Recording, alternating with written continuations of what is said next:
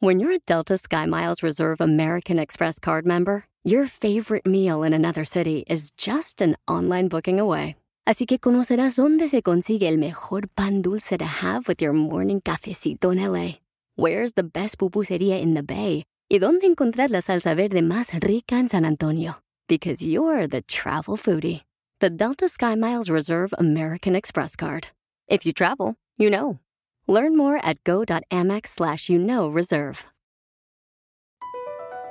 BP added more than $70 billion to the U.S. economy in 2022 by making investments from coast to coast. Investments like building charging hubs for fleets of electric buses in California and starting up new infrastructure in the Gulf of Mexico. It's and, not or. See what doing both means for energy nationwide bp.com slash investing in America.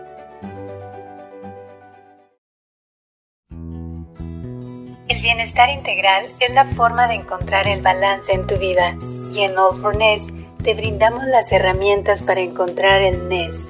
Happiness, Wellness, Kindness and Business. Bienvenido.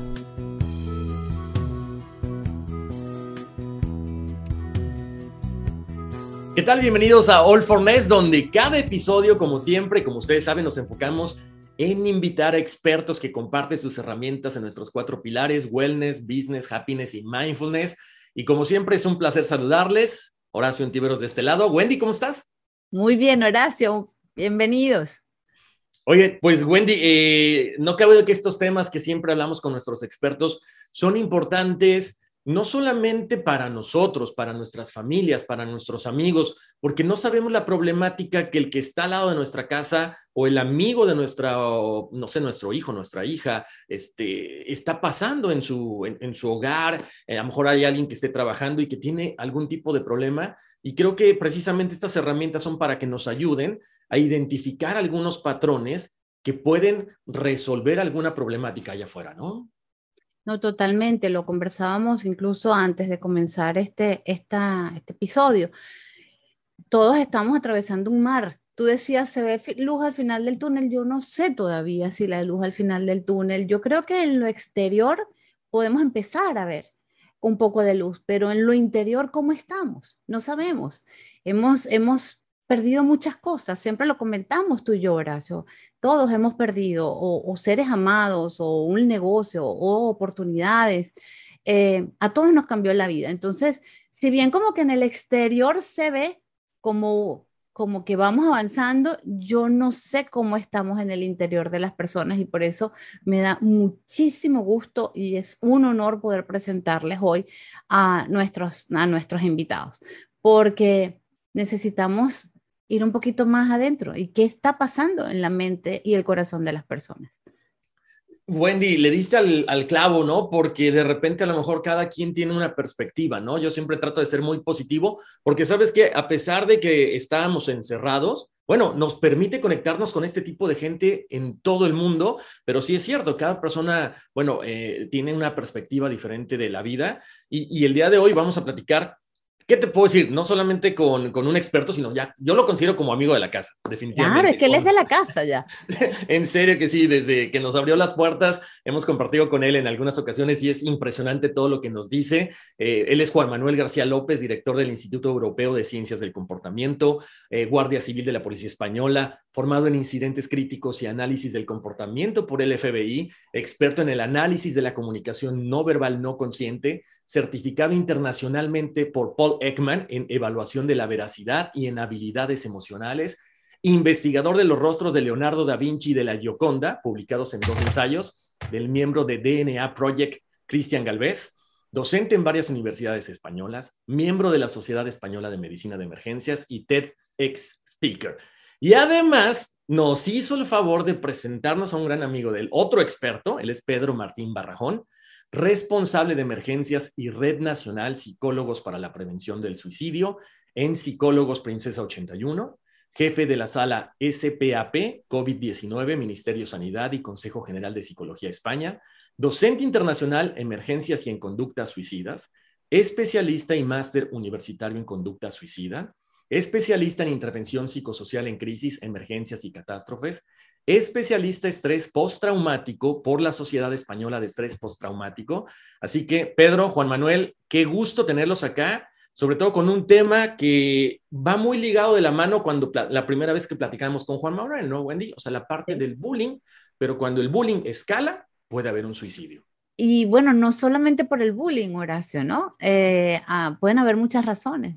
¿Y qué más que de la mano de estos dos expertos internacionales poder entender qué hacemos y cómo lo manejamos? Efectivamente, Wendy. Entonces, ahora sí, Pedro, Juan Manuel, bienvenidos, ¿cómo están? Qué gusto. Hola, muy buenas, ¿qué tal, Wendy y Horacio? Una gozada volver a estar con vosotros. Ya sabéis que para mí sois VIP ya.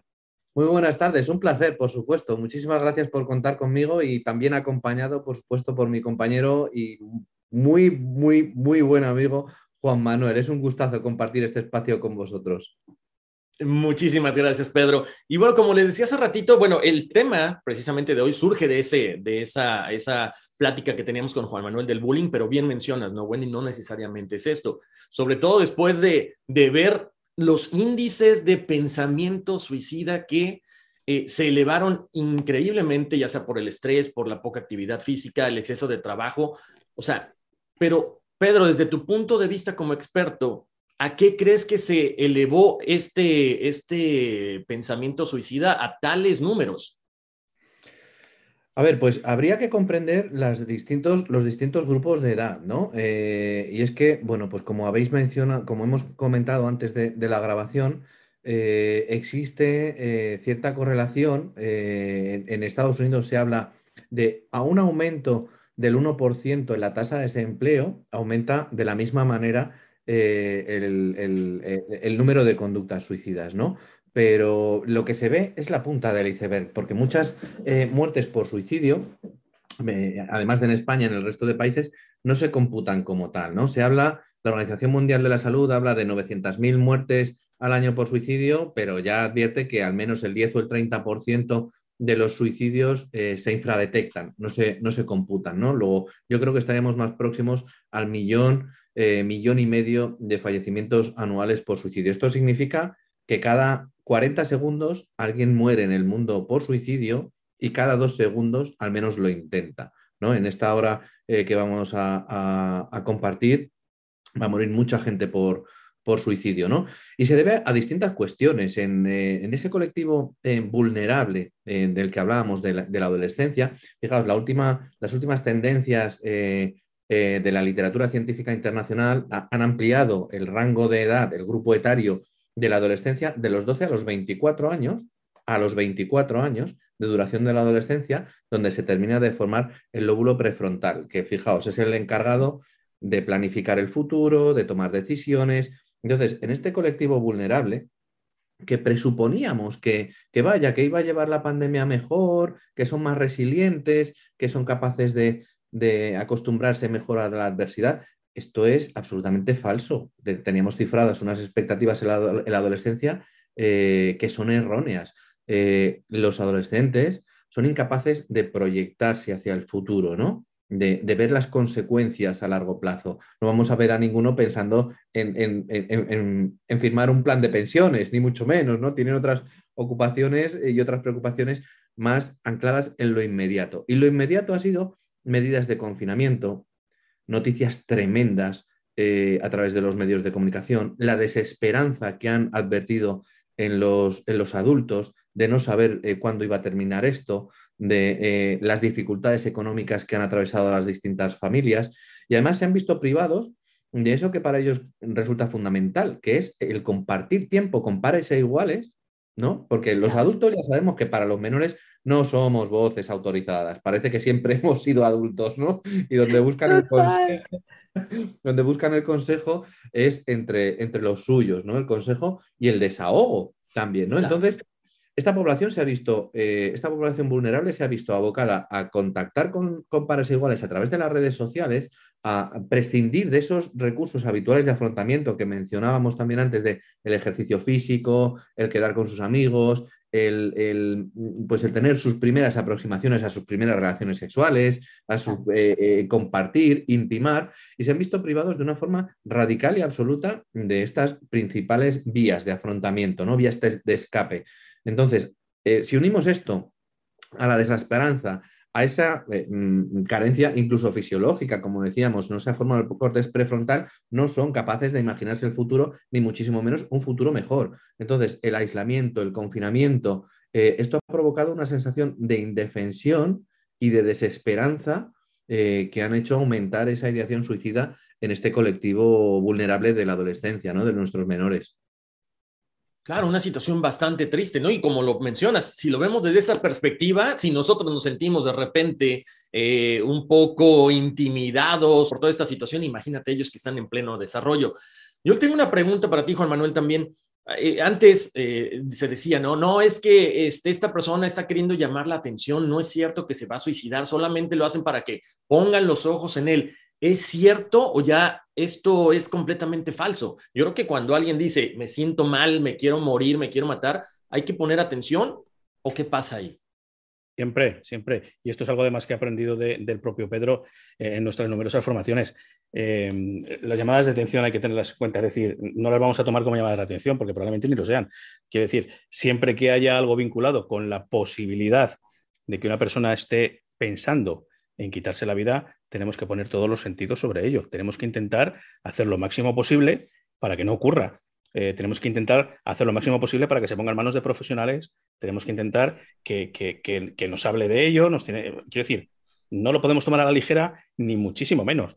Pero es que además hay muchísimos mitos, hay muchísima habladuría popular eh, alrededor del suicidio que hace muchísimo daño. Como, como que, el que el que lo quiere hacer no lo dice, o las llamadas de atención, como hemos dicho. Es decir, son el problema de todo esto, que son dichos populares que lo tomamos como ley, es decir, que hay mucha gente que de verdad se cree que es así. Y creo que es una obligación de todos los profesionales que estamos cerca de la prevención del suicidio, pues decir a gritos que eso no es verdad, que una persona cuando tiene ideación suicida no es porque quiere morir, sino porque quiere dejar de sufrir. Y por tanto, cualquier tipo de, em, no sé, de respuesta, cualquier tipo de acción o comentario que nos indique que, está pensando en quitarse la vida, lo tenemos que tomar absolutamente en serio, pero de una manera mm, increíble. Es decir, mm, como digo yo, deberíamos resoltar todos los cacharros y centrarnos en esta persona porque, porque pueden venir cosas muy graves, muy graves y que evidentemente un suicidio mm, no, no hay segundas oportunidades. Si lo comete, ya es tarde. Por tanto, siempre alerta, siempre alerta en el momento que veamos la más mínima de las señales. Ah, pues esa, esa es mi pregunta, Pedro. Eh, Horacio, Horacio les decía, o sea, ¿qué hacer cuando la gente lo dice, no? Pero ¿qué hacemos cuando la gente no lo dice? Pedro, ¿cómo podemos nosotros identificar si algún familiar, si algún amigo, si, si nuestros hijos, si alguien cercano a nosotros que no está diciendo me quiero matar, no me quiero morir, no, no, no, pero ¿cómo podemos nosotros identificar que están bajo tal depresión o tal dolor que puede ser hasta inconsciente. A ver, como muy bien apuntaba eh, Juanma, y al hilo de, ese argumento y por refrendar que incluso con cifras, nueve de cada diez personas que se suicidaron lo dijeron antes o habían dado muestras de ello. Nueve de cada diez.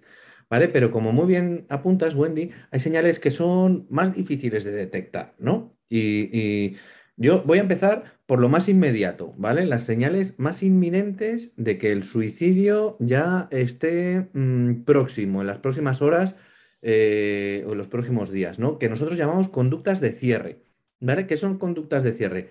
Cosas que las personas hacen para quedar en paz con el mundo. Seguro que todos somos capaces de identificar de una forma muy clara las notas de despedida, ¿no? Que parecen las más evidentes. O el arreglar el testamento, o... pero hay otras que son más encubiertas y que no somos mm, muchas veces conscientes, como por ejemplo, eh, que la persona regale objetos de valor sentimental. Pues por ejemplo, un chaval que le regala al compañero de instituto una cazadora del equipo favorito o el balón de baloncesto de su equipo favorito o que un mayor le regale, por ejemplo, el reloj del abuelo a, alguien, eh, eh, regalos de cierta carga sentimental o importantes para él.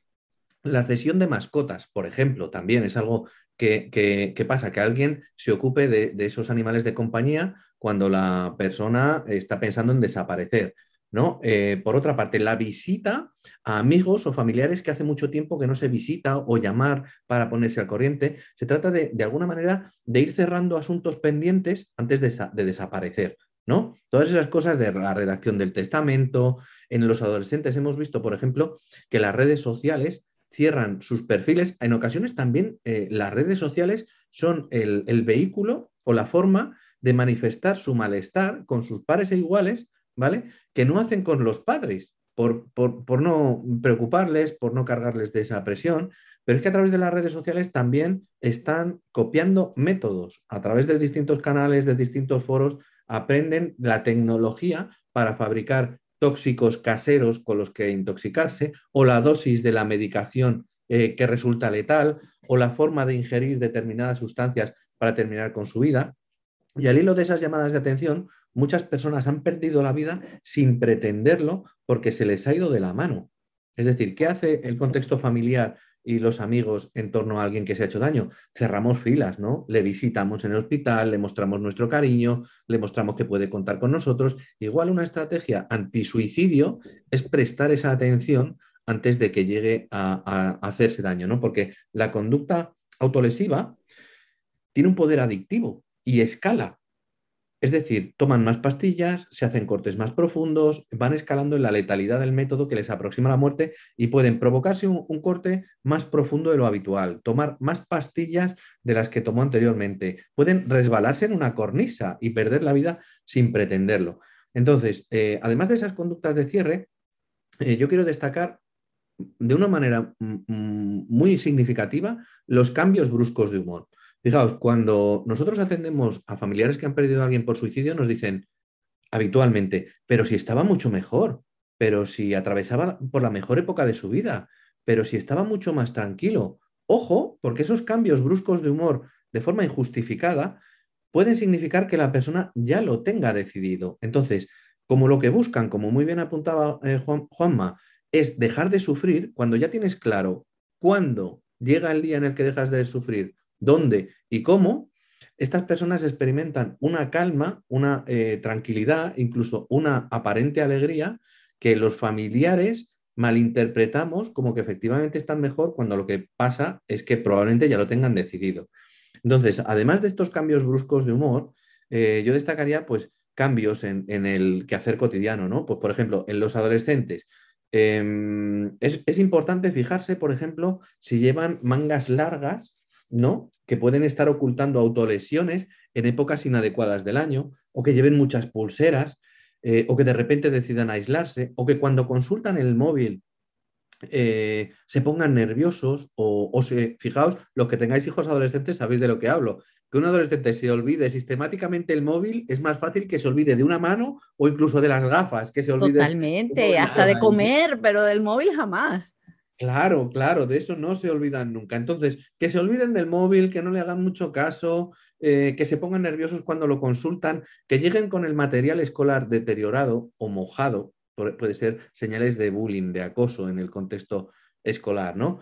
Luego, que abandonen su, también con adultos, ¿no? Que abandonen eh, su aseo personal, su aspecto, su higiene, eh, que sean indiferentes a elogios o a ningún tipo de, reconocimiento, que pierdan el interés en aficiones habituales, por ejemplo, si son forofos de algún equipo de baloncesto o de fútbol, que eso ya no les interese en absoluto, ¿no? que se aíslen, que no guarden eh, las relaciones habituales con sus seres queridos y con sus amigos, que no quieran salir con ellos eh, y se queden en casa y además que consuman muchas horas de información a través de redes sociales y demás, pueden ser señales de alarma.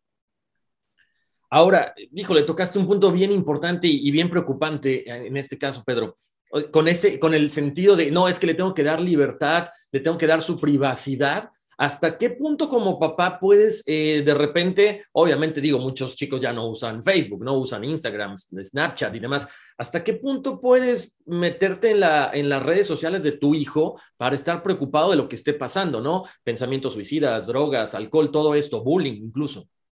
Mm. Qué pregunta más interesante y qué difícil también de responder, ¿no, Horacio? Porque depende de la, de la dinámica familiar que exista. Pero fíjate, yo a, los compañeros profesionales de distintos contextos siempre les, les advierto de lo mismo. Entre la ley, o sea, entre la, la, el derecho a la privacidad, a, eh, la intimidad de las personas. Y el derecho a la vida prevalece, el derecho a la vida sobre todas las cuestiones. Entonces, si advertimos en un adolescente que da ciertas señales o que habla de estaría mejor sin mí, o no puedo más, o no sirvo para nada, habría que preguntar. Oye, ¿qué quieres decir con que no puedes más? ¿Qué quieres decir con que eh, mm, tiras la toalla? Y preguntarle abiertamente, porque es que estamos incurriendo en un error de bulto.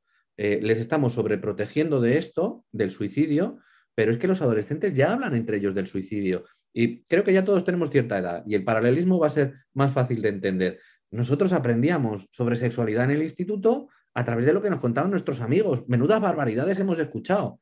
Ahora aprenden sexualidad a través del porno, que es que esto es igual que intentar aprender a conducir viendo Fast and Furious. No. claro.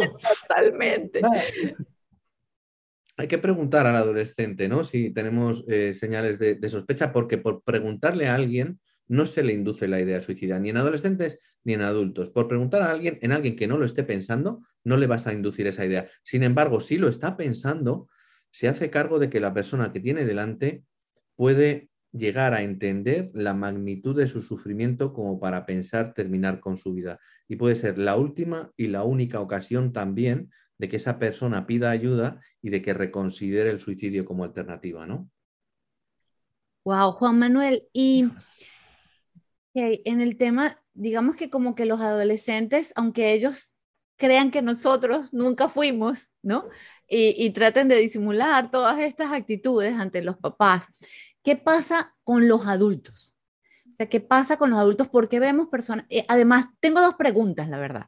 Primero, porque vemos personas absolutamente, o sea, que no han dado ninguna muestra y un día se suicidaron.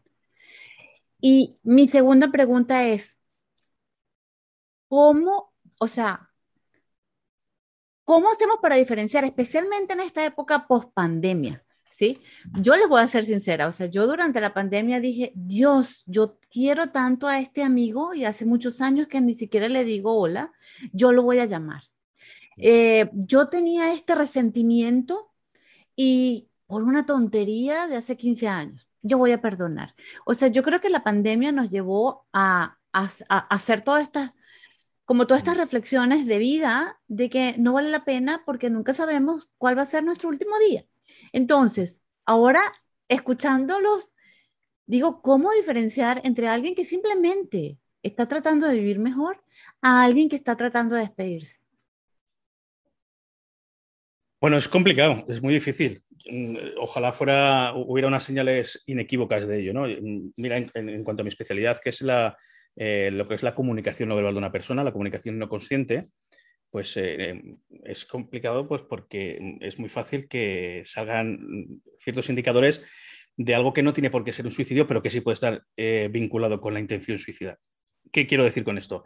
Que no hay una nariz de Pinocho no hay un gesto concreto que nos diga que una persona ha tomado la decisión de quitarse la vida. Por lo tanto, lo que tenemos que siempre estar pendientes o, intentar ver un poquito más allá de una persona, como tú has dicho en la primera pregunta, que no tiene por qué decir nada, no tiene por qué de inicio mm, comunicar que se está encontrando mal, simplemente pensarlo, mm, coger el método y hacerlo, bueno, siempre si nosotros tenemos alguna habilidad de poder observar a nivel corporal, a nivel de lenguaje no verbal, qué es lo que está ocurriendo, ver diferencias y sobre todo ver incongruencias entre lo que dice y lo que siente, no digo que vayamos a detectar de una forma clara el que yo creo que se está intentando, bueno, se está planeando quitarse la vida, pero sí mm, podemos pensar algo está ocurriendo algo está pasando. Una persona, por ejemplo, que mm, sea muy activa, sea pues muy habladora, mm, que se relaciona enseguida y a lo mejor pues tiene una época en el de tal manera que no lo está haciendo, tenemos que observar, por ejemplo, pues que se quede mirando un punto en concreto, que dejen de parpadear, porque empiezan a, interiorizar eh, ciertos pensamientos, ¿no? Mm, sin más, pueden ser vinculados al suicidio o no, no, pero si de repente es algo que ya no estaba haciendo antes, digamos que su baseline ha cambiado, es diferente. Si es diferente y ha cambiado es por algo en concreto. Si lo vinculamos a un estado emocional, pues podemos ver que algo está ocurriendo. A lo mejor es bullying, pero como muy bien habéis dicho, el bullying, eh, si, si, sigue escalando, podemos acabar en un intento autolítico como es el suicidio. Entonces, pues podremos valorar el observar parpadeos, el ver microexpresiones o, ciertas expresiones o ítems relacionados con la tristeza en el, en el rostro, en el resto del cuerpo, por ejemplo, ver eh, pues cuerpos hipotónicos cuando no deben de estarlo, eh, posiciones muy egocentradas, ¿no? como muy fetales, pues una serie de indicadores que nos van a decir que algo está ocurriendo. Es decir, que mm, no está todo como debería. ¿Qué es lo que ocurre? Que de, bueno, de esto nos hablará eh, Pedro, pero em, esto puede ser algo normal en una persona que no tenga pensamientos suicidas, pero si tiene una serie, tiene detrás esta persona de todo lo que hemos observado, pues otros intentos de suicidio y una serie, una serie, digamos, de factores concretos, sí que nos pueden alertar muchísimo más, sí que puede ser mucho más peligroso porque hay otros indicadores, hay otros sumandos que pueden dar como consecuencia que una persona esté intentando quitarse la vida. Regresando hace rato decías estos dichos, esta información que se vuelve hasta cierto punto verdad. De repente dicen, no, es que todos hemos alguna vez tenido un pensamiento suicida, que si estás en la escuela y no te, pudiste, no te pudiste titular, saliste mal en los exámenes, ahorita con la situación, a lo mejor algún papá dice, ¿sabes qué? Es que no tengo trabajo, pero tengo un seguro de vida. Quizá estaría mejor mi familia si no estoy yo. Todas las personas tienen pensamientos suicidas en un momento de su vida? Bueno, decir que a lo mejor todas se aberturan un poco, pero, pero Pedro creo que nos puede dar una respuesta con unos datos muy, muy acertados. Eh, casi le cedo la, respuesta a Pedro si nos importa, porque sé que la tiene. Eh, le he escuchado muchas veces y, nos va a dar mucha luz. Pedro, por mi parte, contesta tú, por favor. Mm. Claro, encantado. A ver, yo no diría que, todo, toda la población va a tener eh, ideación suicida, pero sí que sabemos, lejos de, de considerar esto que es otro de los errores o de los mitos eh, más generalizados, eh, atribuir el suicidio a la enfermedad mental, ¿vale? El que piensa en suicidarse es que tiene una enfermedad o es que está loco o es que está mal de la cabeza o es que no tiene solución o algo así. Lejos de esto, la realidad nos devuelve que al menos el 50% de la población general, insisto, de la población general, no de la población clínica, experimentaremos tendencias suicidas entre moderadas y severas a lo largo de nuestra vida, la mitad de la población. Y os invito a la reflexión de si le hemos preguntado al 50% de la gente que conocemos o de nuestros familiares si alguna vez han tenido ideación suicida. Entonces, desglosando un poco más, alrededor del 20% de la población va a tener ideas recurrentes sobre suicidio, llegando incluso a elaborar un plan que supone un escalón más, ¿vale? Durante al menos dos semanas. De un 10 a un 12% de la población admite al menos un intento de suicidio y otro 20% se va a debatir con ideas de suicidio, pero sin llegar a ese siguiente escalón que es eh, elaborar un plan. Entonces, la mitad de la población general, que es que esto no eh, corresponde solo a las personas que tienen un diagnóstico de enfermedad mental. De hecho, y por eh, desmontar ese mito también, es un hecho que la mayoría de las personas con enfermedad mental no se suicidan y que afortunadamente no todo ese 50% que lo pensamos tenemos una enfermedad mental. ¿Vale? La prevalencia, y de hecho, fijaos qué dato más curioso, en China, que se suicida al menos un tercio de toda la población mundial eh, al año eh, que se suicida, en China hay muy baja prevalencia de la enfermedad mental. Entonces,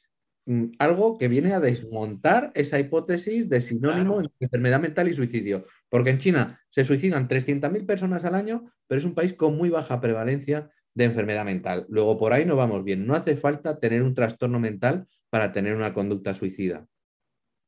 Ahora, otra pregunta, ¿por qué es eso, no? De repente la gente dice, oye, ¿por qué no vas al doctor? Pero pues siguen los mitos, ¿no? Es que pues, no estoy loco.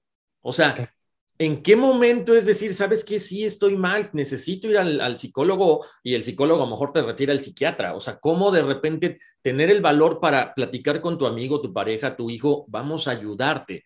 ¿Cómo le haces? A ver, pues de lo que se trata, fíjate, más que de ayudar, más que de ayudar, Horacio, yo creo que de lo que se trata es de acompañar, porque ayudar mm. como que supone pone a uno en el rol de experto, ¿no? De yo sé de esto y te voy a ayudar.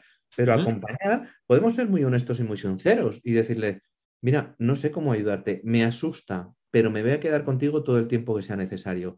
Y comprometernos a acompañarle físicamente a cualquier centro de atención eh, médica, atención primaria, al hospital o donde sea, si la idea, eh, si, tenemos la sospecha de que el riesgo es inminente. Y, para, para, haceros una idea, cuando a mí alguien me dice, estoy pensando en tirar la toalla o ya no puedo más, yo le pregunto abiertamente, ¿has pensado alguna vez en suicidarte? Y, e inmediatamente para evaluar el nivel de riesgo, le hago cuatro preguntas. ¿Cuándo? ¿Cómo? ¿Dónde? ¿Y por qué? Y cuando le preguntas a alguien cuándo, ya sabes qué margen de actuación tienes. Pues mira, lo iba a hacer esta noche, porque ya he acumulado las pastillas, ya tengo la cuerda. Entonces, el riesgo es inminente, hay que hacer algo, ¿no? Pero si me dice, pues el mes que viene o coincidiendo eh, con el aniversario del fallecimiento de, mi, esposa, eh, o coincidiendo eh, con la pérdida de no sé cuántos, pues entonces ya tenemos, ya sabemos cuándo lo va a hacer y tenemos que actuar con premura. Si además la persona sabe dónde lo haría, cómo lo haría, pues por ejemplo, que nos diga un agricultor que se va a intoxicar con pesticidas, o un trabajador de altura que se va a ahorcar, o un sanitario, médico, enfermera, paramédico, con medicación, si es que tiene muy fácil acceso. Ojo, que esto es peligroso porque tienen muy fácil el acceso al método. ¿no? O cuando nos dicen que se van a precipitar y existen puntos calientes, como por ejemplo el puente de San Francisco, en Madrid el, puente del viaducto de Segovia. Eh, hay puntos calientes donde la gente sabe que si lo hace desde ahí lo va a conseguir. Entonces, tan mortal o tan peligroso es que haya ido reuniendo pastillas durante muchas semanas como que se haya comprado un arma, por ejemplo, o sea, eh, policía o fuerzas y cuerpos de seguridad, como que tenga localizado un sitio donde la gente lo consigue. Igual de peligroso es, ¿no? No sé si he respondido. Si, me permites, Pedro, claro. si me permites, eh, creo recordar que incluso había eh, un altísimo porcentaje de personas que, querían quitarse la vida que lo querían hacer a solas. Claro. Por tanto, el propio acompañamiento físico puede ser también una manera de contención de esa ideación suicida. Claro, es el principal factor de protección. A ver, las personas se suicidan habitualmente eh, en la intimidad, ¿no? Porque no persiguen dañar a otras personas, salvo en el contexto de chantaje, de maltrato, de violencia extrema, donde lo hacen para justiciar o para castigar a otro que encuentre su cuerpo o que lo vean y, esa forma de maltrato extremo se hace, es un acto de intimidad. Entonces, la presencia de otra persona es algo inhibitorio. De hecho, en el contexto penitenciario ponen a otro preso a compartir la celda, en el contexto psiquiátrico se pone a otra eh, persona a compartir la habitación para evitar eso, ¿no? Eh, porque suele ser un acto de intimidad, efectivamente. Qué bien apuntado, Juanma. Pedro, ¿y, qué pasa con, digamos, cuando la situación no es tan crítica? O sea, ¿qué le podemos decir a las personas que de repente lo han pensado, aunque sea por un momento? Digamos que no ha evolucionado a hacer ese plan de que cuando tú haces las cuatro preguntas no te responde ninguna, pero sí le pasó por la cabeza. ¿Qué le mm. podemos recomendar? Que medite, que mm. rece, que no lo sé. ¿Qué le podemos decir a las personas? Que apenas detecten alguna señal, incluso mm. sin tener a nadie que las esté detectando desde el exterior, ¿qué pueden hacer? A ver, en el mundo de la prevención del suicidio repetimos siempre un, mantra eh, que es poderosísimo y, vais a estar de acuerdo enseguida. El suicidio eh, en ocasiones es eh, una solución definitiva a lo que puede ser un problema solo temporal. ¿Vale? Entonces, ¿qué hacemos? Aplazamos la decisión hasta que intervenga el siguiente eslabón de la cadena asistencial. Eh, mira, siempre puedes suicidarte más adelante. Yo no puedo impedírtelo, pero permíteme que hablemos antes de la situación que estás atravesando, ¿no? Y e intentar ponerle en, el, siguiente eslabón de, la cadena asistencial el médico de atención primaria, eh, eh, el, hospital, pero de alguna manera eh, reducir esa sensación de estar mal de la cabeza, de estar, de, no tener solución y normalizar. Oye, muchas personas piensan esto a diario. no me puedo ni imaginar lo difícil que debe ser la situación por la que atraviesas, pero si me ayudas, quizá pueda entenderte mejor, ¿no? El caso es que la persona no se sienta como un bicho raro o como que no tiene solución, sino, oye, que es que esto le pasa a miles de personas eh, a lo largo y ancho del mundo todos los días, ¿no? Eh, normalizar y validar. Oye, no me extraña que estés pensando en desaparecer cuando tienes la sensación de que nadie te entiende, ¿no? Y, acompañarle, insisto, acompañarle, no ayudarle para buscar ayuda, porque efectivamente pues puede ser eh, una solución definitiva a solo un problema temporal. Pero cuando ya el riesgo es muy alto, eh, no debemos pretender, porque podemos incurrir en un error. Y fijaos, ¿qué hace la población general? Eh, cuando alguien nos dice, estoy pensando en terminar con, mi vida, pues intentamos sacar mm, toda la caja de herramientas para intentar cortocircuitar el intento. Y puede que eh, de una forma prematura quememos cartuchos que pueden resultar útiles antes, o sea, después, ¿no? ¿Qué le decimos, a, por ejemplo, a un adolescente que tiene ideación suicida porque acaba de tener una ruptura sentimental?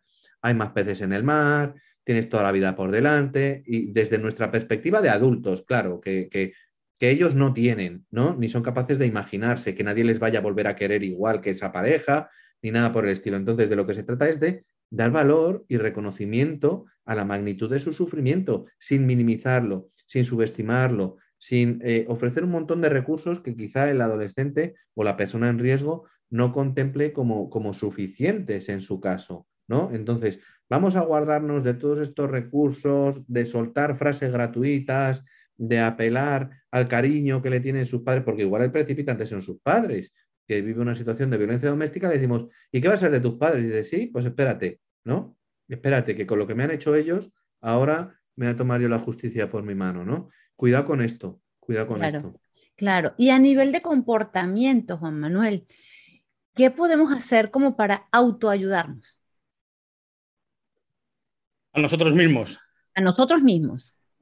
Bueno, yo mi consejo es que en el momento que tengamos ideación suicida y seamos conscientes de que es un problema que podemos resolver es ir, a un profesional. O sea, no cabe la menor duda que lo, que lo suyo es hablarlo, tener una persona de confianza, tener una red natural de apoyo y sobre todo ir a terapia, ir a, un profesional que nos pueda acompañar y nos pueda ayudar en, todo este proceso. Mm, ¿Y eso hay que hacerlo desde el primer síntoma, desde el primer pensamiento?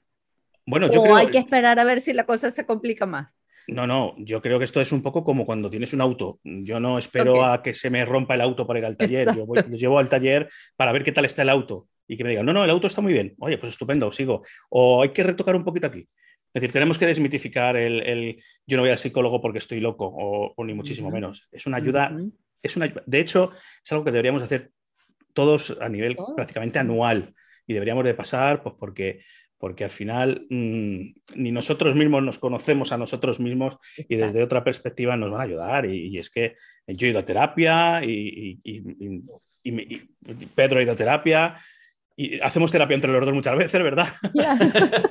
y nos viene muy bien, y nos viene muy bien. Y eso, pues en el momento que nosotros podamos detectar, pero ya digo, a nosotros mismos, como un autocuidado, como un cuidado, cuidado de otra persona. Si yo puedo hacer que, pues yo qué sé, un compañero de trabajo veo que está un poco de aquella manera, pues yo siempre le voy a decir que, vaya a terapia. De hecho, como sabéis, yo, yo, tengo muchos seguidores en redes sociales y bueno, pues me llegan muchos casos de, ideación suicida, que lo hablo mucho con Pedro, y la recomendación siempre es la misma, es háblalo, ve a un profesional que te va a ayudar siempre, siempre. La mejor opción es ir a un profesional, que no cabe la menor duda. Es algo que no podemos gestionar por nosotros mismos de hecho, no deberíamos de gestionarlo nosotros mismos, sino, eh, pues eso, nos tienen, que echar una mano y ayudarnos y, que por favor que nadie piense que, somos más cobardes o somos menos por reconocer que tenemos un problema. Todo lo contrario, todo lo contrario. Somos mucho más cabales y, valientes por el hecho de afrontarlo y querer, y querer ayudarnos a nosotros mismos y, solucionar el problema. Así que todo el mundo terapia. Ojo, recomendable. un momento, yo quiero hacer un comentario y, romper una lanza en que todos tenemos recursos de afrontamiento eh, muchísimo más poderosos de lo, que, de lo que creemos, ¿vale? Yo como psicólogo, y, esto habrá quien me eche piedras un poco encima, pero yo como, como psicólogo no respecto a, esto en concreto de la ideación suicida, pero una de las mejores recomendaciones que yo puedo dar a la población general es que eh, cultiven, eh, que nutran y que amplíen su red de apoyo. Las relaciones de confianza se establecen eh, cuando, y de intimidad con otras personas se establecen cuando uno es capaz de confesar su propia vulnerabilidad. Eh, en uno de los momentos más, complicados de mi vida, yo he tenido la suerte de tener al lado a Juanma eh, y, ha sido un apoyo espectacular para mí que me ha ayudado a superar momentos muy difíciles de, mi vida. Juanma no es psicólogo, pero tiene una capacidad de escucha, como ya habéis comprobado, espectacular. Entonces, yo invito a la gente a que nutra, cultive y amplíe su red social de apoyo y que eh, forme, eh, eh, que busque distintos contextos donde compartir, compares e iguales sus dificultades y poner el sufrimiento en palabras. Sin duda. En psicología de emergencias decimos mal de muchos, consuelo de todos. Consuelo de todos. No consuelo de tontos, consuelo de todos. Me encantó. Tenemos que tomar ese mantra para nosotros, Horacio. Claro. Oye, oye, Pedro, aquí digo como, como padre de un niño de 11 años, eh, y siempre lo hemos visto, ¿no? retomando lo que decía Wendy, ellos piensan que no fuimos, que no pasamos esa misma etapa, esa niñez, esa adolescencia. ¿Cómo le puedes decir a tu hijo que tenga confianza, porque a lo mejor a ti como papá, como mamá no se acercan y de repente buscan con los maestros un poco de, de figura, de autoridad, pero los maestros no están capacitados. ¿Cómo le dices a tu hijo que si de pronto se siente mal, acuda con alguien?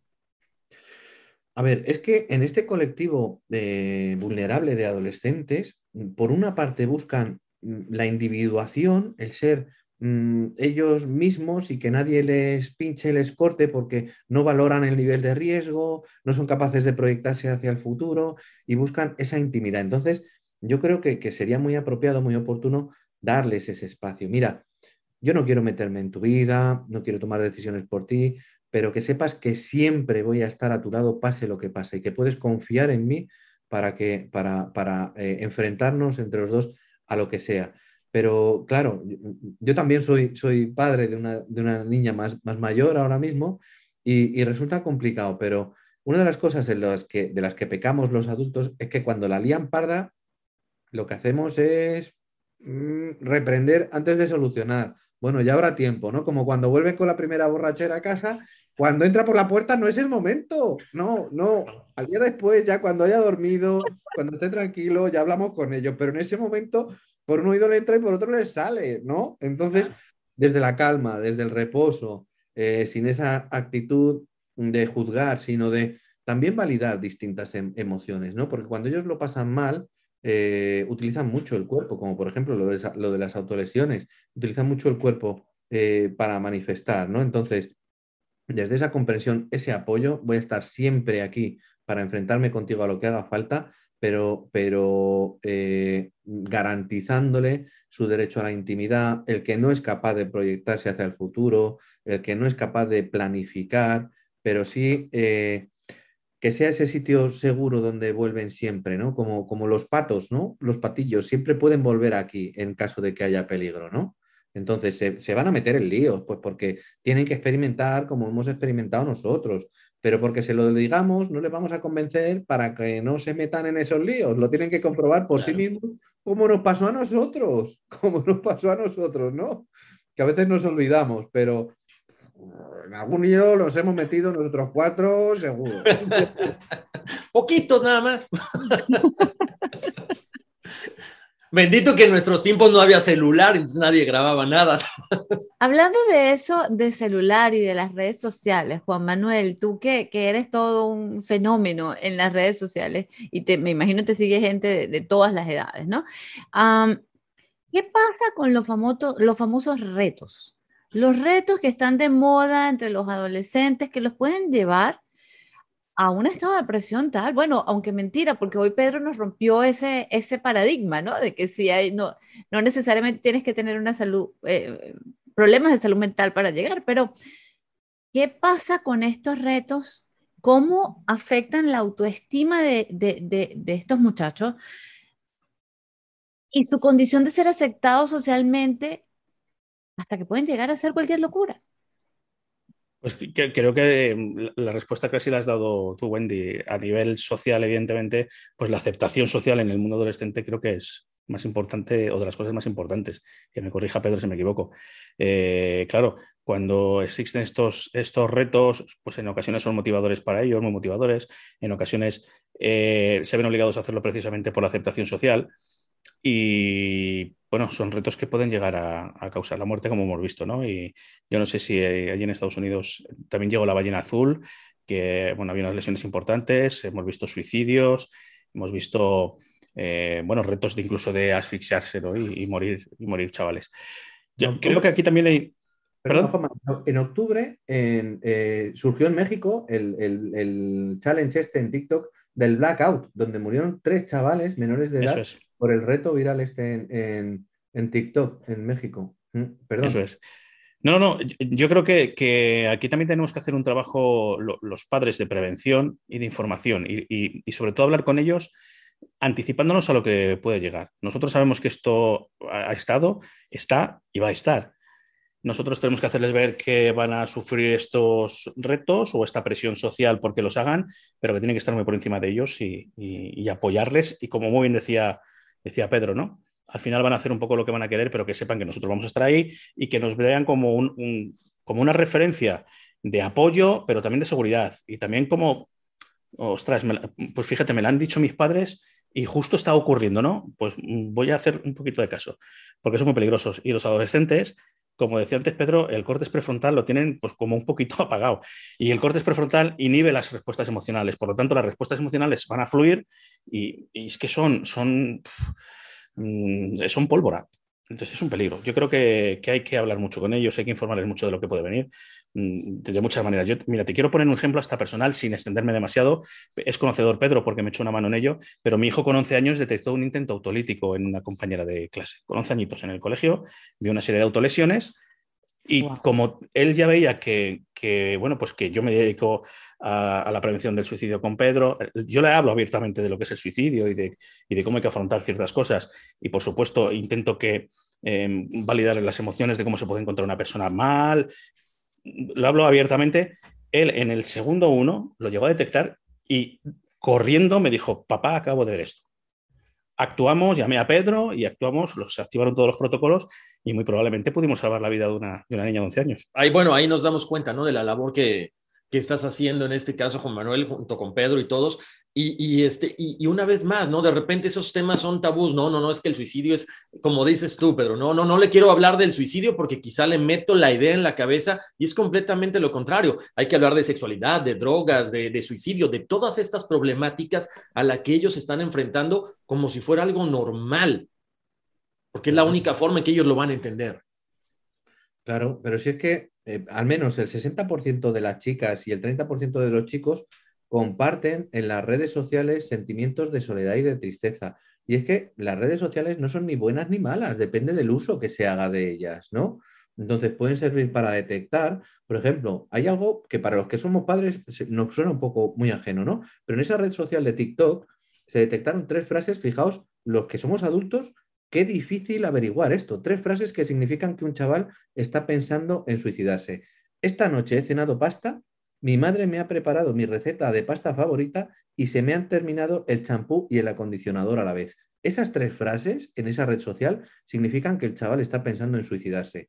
Qué lejano nos resulta y qué remoto para los padres identificar estas frases. Qué lejos estamos de identificar eh, ese lenguaje eh, casi eh, clandestino entre, entre adolescentes para comunicarse entre ellos. Luego, que las redes sociales no son buenas ni son malas, eh, depende del uso que se haga sobre ellas. Y si se les advierte pues, de los peligros que entrañan, no, le vamos a prohibir utilizarlas porque cuanto más lo prohibamos, más que van a ir. Entonces, de lo que se trata es de informarles del uso perverso que se puede hacer en ocasiones de esto y de la repercusión que puede tener en su vida, ¿no? Me, sorprendieron estas frases, Pedro, porque de repente uno piensa que es literal, ¿no? Ah, no, pues no comió, no sé, o sea, no, su mamá, este, o sea, estamos ajenos a esto. Entonces creo que sí es importante también entender. Muchas veces dicen, no, es que yo estoy viejo para eso. No, creo que tenemos que tratar de entender y de empaparnos la forma en la que están hablando, porque uno no pensaría que se están refiriendo a una cuestión suicida. Es muy importante que traigamos estas herramientas precisamente de la mano de ustedes, Pedro, Juan Manuel, para los papás, para los hijos, para todos los que están allá afuera, como les decía, los maestros que de repente pasan tanto tiempo con, con, estos niños. Eh, yo solamente les quiero agradecer porque hoy conocimos muchísimo más acerca de cómo prevenir. Conocimos esto que mencionabas, Pedro, como siempre, Juan Manuel, esto que nos mencionas que hay que decirles a nuestros hijos cuáles son los detonantes o cómo ellos pueden ayudar a sus amigos también, porque ya no importa la edad. Antes era, tiene que estar el profesional, no, si como amigo tú detectas algo, le pudiste salvar la vida a tu, a tu mejor amigo, a tu, mejor, a tu compañero de clase. Y como decía Pedro, eh, lo, que es tener una red alrededor tuya que te pueda, que te pueda, entre comillas, parar este golpe. No solamente es eh, pensamiento suicida, psicólogo, mm, tienes que tener algo alrededor donde apoyarte, con quien hablar y, por supuesto, personas que también tengan una educación y eso es parte responsabilidad de los padres y de los docentes, de los profesores, incluso a nivel gubernamental, eh, de, precisamente cultivar un poquito eh, en, cuanto a, en cuanto a esta lacra, ¿no? Oye, cuando una persona está pasando mal, cuando una persona se autolesiona, es porque realmente tiene un problema. Y muy lejos de burlarse, muy lejos de criticar, lo que hay que hacer es contárselo a alguien, a tu padre, a un profesor y, bueno, pues como hablábamos un poco cuando del bullying, mm, quitar la etiqueta de chivato y poner la etiqueta de héroe. eres un héroe porque se lo has dicho al profesor y le has salvado la vida o le has quitado muchísimo sufrimiento. Porque lo que os está ocurriendo es todo lo contrario. Como se lo has dicho, eres un chivato. Ay, eso es algo que tenemos que corregir porque es grave. Porque realmente em, yo, mi hijo, todo lo contrario de, de, vamos, de, si me ocurre de hablar de chivato, yo le dije, hijo, muy probablemente has hecho una labor de superhéroe. Has salvado la vida a una, niña. Entonces, claro, em, eso, claro, lo que pasa, eso ha sido después de un hecho. Pero antes de que ocurra, tenemos que hacerles ver a todos los chavales, a todos los niños, adolescentes, que cuando tú ayudas a una persona, realmente estás actuando como, una, como un héroe. Estás preocupándote por otra persona, te estás olvidando de ti para eh, salvar la vida de una persona. Para mí es fundamental. A mí me gustaría, por cerrar y por lanzar este mensaje constructivo, esperanzador y hacer a todo el mundo consciente de los que nos escuchen eh, que todos somos agentes de cambio, trasladar la idea, porque yo no confío mucho y, por motivos obvios, entenderé que eh, y compartiréis mi opinión. No confío mucho en el gobierno, ni en instituciones superiores, ni nada por el estilo. Entonces, yo intento trasladar siempre que el suicidio no es culpa de nadie, pero es responsabilidad de todos. Todos podemos tender una mano amiga, ayudar a alguien que tenemos alrededor, no cedamos esta responsabilidad ni en los sanitarios, ni en los planes de salud mental. Miremos a nuestro alrededor, a la gente a la que tenemos acceso, preguntemos si vemos a alguien que lo esté pasando mal, tendamos esa mano amiga eh, en lugar de dirimir responsabilidades en sanitarios, fuerzas y cuerpos de seguridad o en los gobiernos. No, yo prefiero encargarme yo de mi familia que que se encargue el gobierno porque voy a poner mucho más interés. Vaya, por lo que me va en ello. Entonces, el suicidio no es culpa de nadie, pero es responsabilidad de todos. Ojalá aunemos esfuerzos entre todos y consigamos, al menos a través de este brillante programa que habéis hecho hoy, tender una mano amiga y que sirva de, ayuda al menos a una persona. Con que lleguemos a una sola persona, cualquier esfuerzo habrá valido la pena. Así que Horacio, Wendy, os felicito por este brillante programa y vuestro compromiso por tender esa mano amiga. Por supuesto que sí.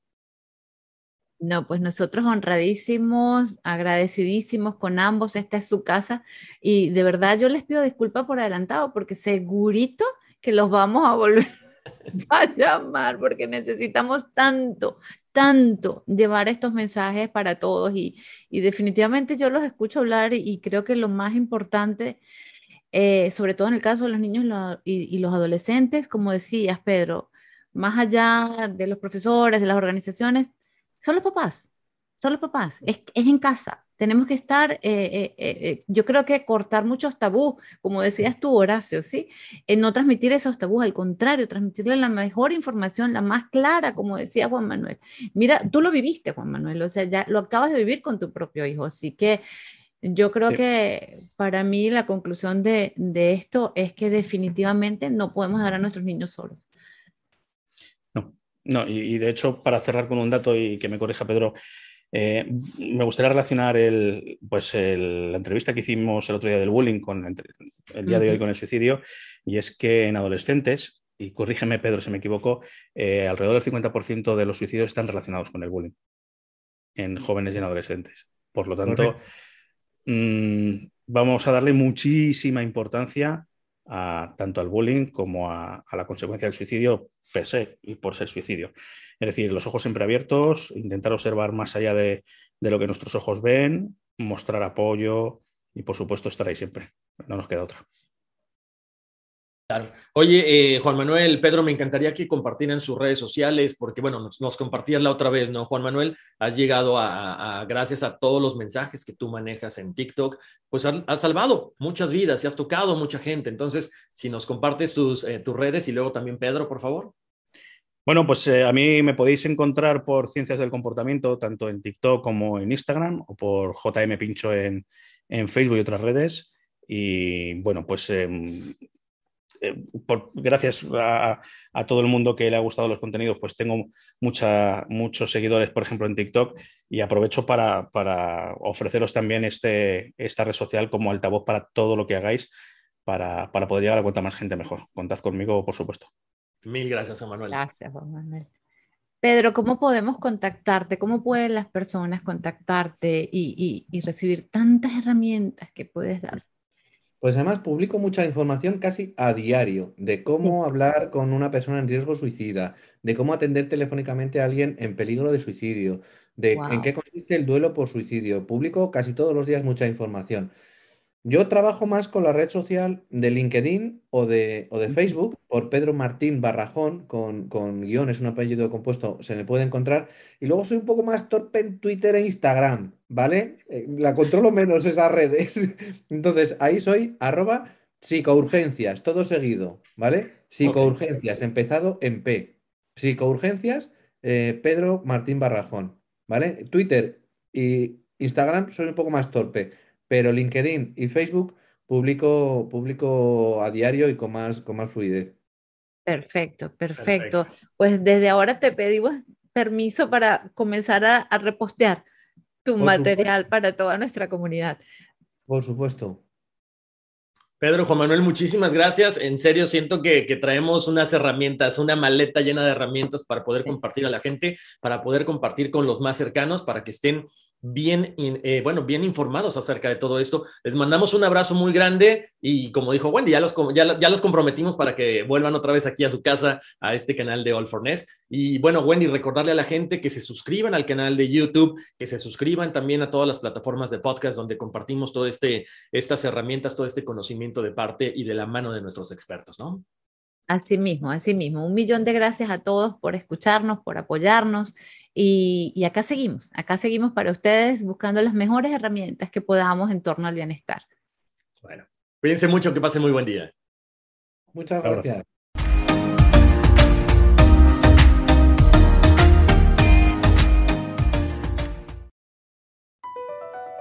Across America, BP supports more than 275,000 jobs to keep energy flowing. Jobs like building grid scale solar energy in Ohio and producing gas with fewer operational emissions in Texas. It's and, not or. See what doing both means for energy nationwide at bp.com slash investing in America. Sometimes it takes a different approach to help you unlock your true potential. With Capella University's game changing FlexPath learning format, you gain relevant skills you can apply to your career right away. Earn your degree from an accredited university and be confident in the quality of your education. Imagine your future differently at capella.edu. Capella University is accredited by the Higher Learning Commission. Learn more at capella.edu/accreditation.